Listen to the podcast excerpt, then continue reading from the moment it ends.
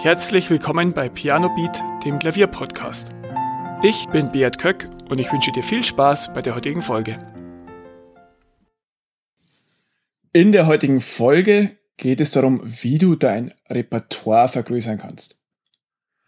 Dein Repertoire, das sind die Stücke, die du am Klavier spielen kannst, die du ja, entweder perfekt drauf hast, vielleicht sogar auswendig kannst, oder die du mit wenig Übeaufwand wieder ja, meistern kannst. Je mehr Stücke du kannst und je schwieriger diese sind, desto schwieriger ist es auch, alle wirklich perfekt zu können. Und deswegen ähm, fasse ich unter dem Begriff Repertoire wirklich auch die Stücke zusammen, die du mit ein paar Stunden Üben wieder einigermaßen hinbekommst. Warum ist es überhaupt gut, ein großes Repertoire zu haben? Wenn du ein großes Repertoire hast, dann hast du nicht nur viele verschiedene Stücke, die du spielen kannst, ähm, die du auch vorspielen kannst zu verschiedenen Anlässen. Es passt vielleicht zu einer Hochzeit ein anderes Stück als zu einer Geburtstagsfeier oder wenn du einfach nur jemanden eine Freude mit seinem Lieblingslied machen willst. Und zum anderen ähm, macht es dir auch mehr Spaß, wenn du verschiedene Stücke kannst. Je mehr du kannst, desto mehr ja, Freude hast du auch beim Klavierspielen. Und jedes Stück bringt dir andere Fähigkeiten bei. Bei einem ist es vielleicht wichtig, dass du eine feine Technik hast, Läufe sauber spielst, beim anderen kommt es sehr auf den Rhythmus an und beim dritten wiederum, dass du die Lautstärke sehr fein steuerst, also die Dynamik. Wann spielst du Piano und wann Forte? Und auch die Übergänge dazwischen. Und je mehr Stücke und vor allen Dingen auch je mehr verschiedene Stücke du kannst, also verschiedene Art, zum Beispiel Popstücke, Klassik, Barock, Romantik, desto ja, breiter werden auch deine Fähigkeiten. Wie geht es jetzt also am besten, das Repertoire zu vergrößern? Ein erster Tipp, nimm dir ruhig auch etwas leichtere Stücke vor. Viele tendieren dazu, Stücke sich auszusuchen, die deutlich zu schwer für sie sind.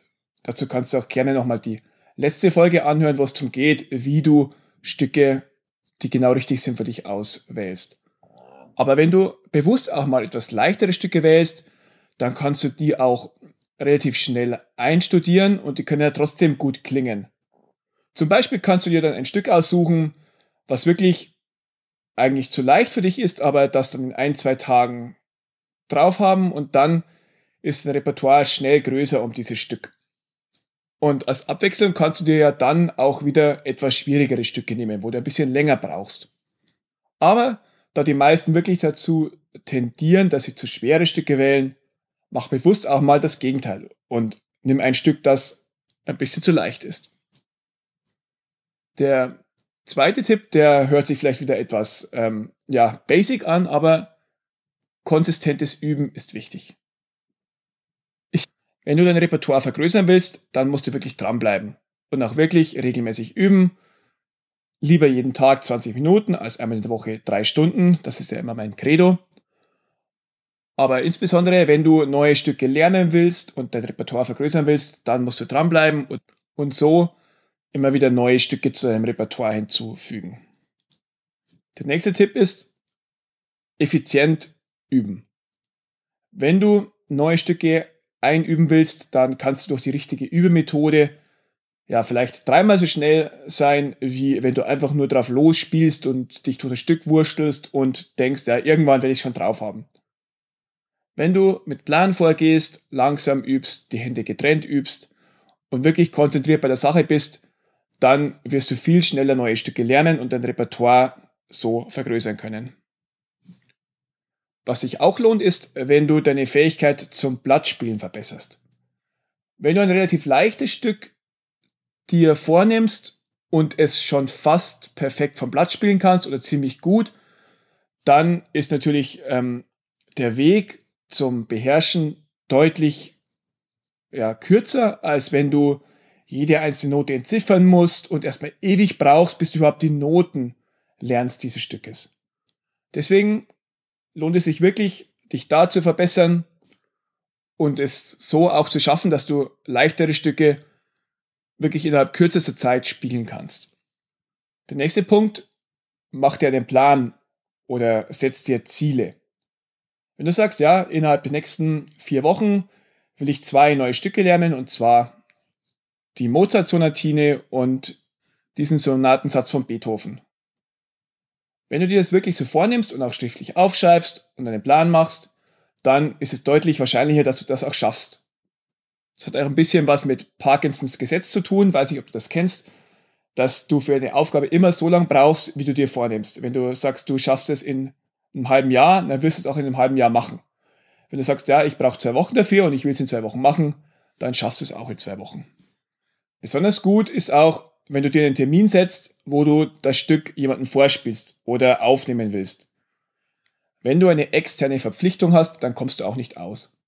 Das kennst du vielleicht aus der Schule oder aus der Uni oder sonst wo. Wenn du eine Arbeit abgeben musstest, dann hast du es gemacht. Und wenn es in der Nacht vorher war.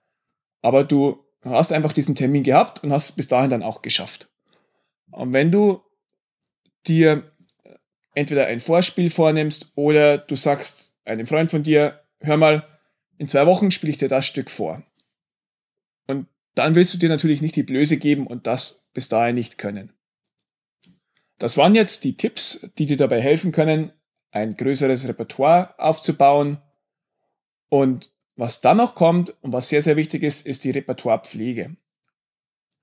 Nimm dir immer wieder Stücke raus, die du schon mal gelernt hast und frisch sie wieder auf. Ich weiß nicht, wie es dir geht. Bei mir ist es manchmal so, dass ich etwas frustriert bin, wie schnell ich Stücke verlerne, aber mich dann auch wieder freue, wie schnell es dann wieder geht, bis das Stück wieder in meinen Fingern ist. Achte vielleicht auch mal drauf, ob dir vielleicht Dinge auffallen, die du vorher noch nicht bemerkt hast. Vielleicht eine ganz neue Melodie in der Mittelstimme oder ein bestimmter Akkord, der besonders schön ist und den du anders spielen kannst, um ihn zu betonen. Wenn du ein bisschen Abstand von einem Stück bekommen hast und es später nochmal aufwärmst, dann wirst du es nochmal ganz anders wiedergeben können. Versuch am besten auch, dass du immer ein paar Stücke komplett auswendig spielen kannst. Denn es ist wirklich immer schön, wenn du dich wo hinsetzen kannst und einfach was spielen kannst. Ich kenne viele, die ja, sind irgendwo bei Freunden eingeladen, da steht ein Klavier und da heißt, ja, du spielst doch Klavier, spiel uns mal was vor. Äh, und dann geht einfach nichts.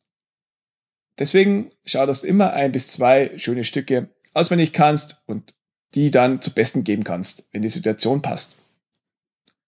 Das war die heutige Folge zum Thema Repertoire aufbauen und pflegen. Ich hoffe, dir haben die Tipps heute weitergeholfen und würde mich freuen, wenn du beim nächsten Mal wieder mit dabei bist. Vielen Dank, dass du zugehört hast. Weitere Informationen zum Podcast findest du in den Show Notes und auf pianobeat.de.